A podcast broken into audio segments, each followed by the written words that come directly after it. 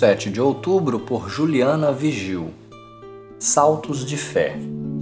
Ora, a fé é a certeza daquilo que esperamos e a prova das coisas que não vemos.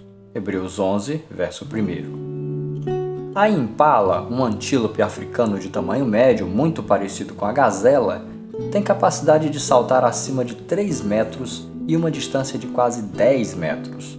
Na África, em reservas de parques abertos para animais selvagens, ela corre e salta livremente. No entanto, apesar dessa capacidade impressionante de dar saltos de grande altura e distância, a impala pode permanecer fechada em um ambiente com uma parede de apenas um metro de altura, como no zoológico. E por que ela não salta? Você deve estar se perguntando.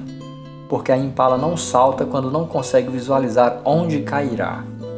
É bem provável que, assim como eu, você também tenha se autopreservado de dar saltos na sua fé e ficado preso atrás de dúvidas, medo e incompreensão, porque não fazia a mínima ideia de onde eles poderiam o levar. A fé, porém, é o caminho para a liberdade.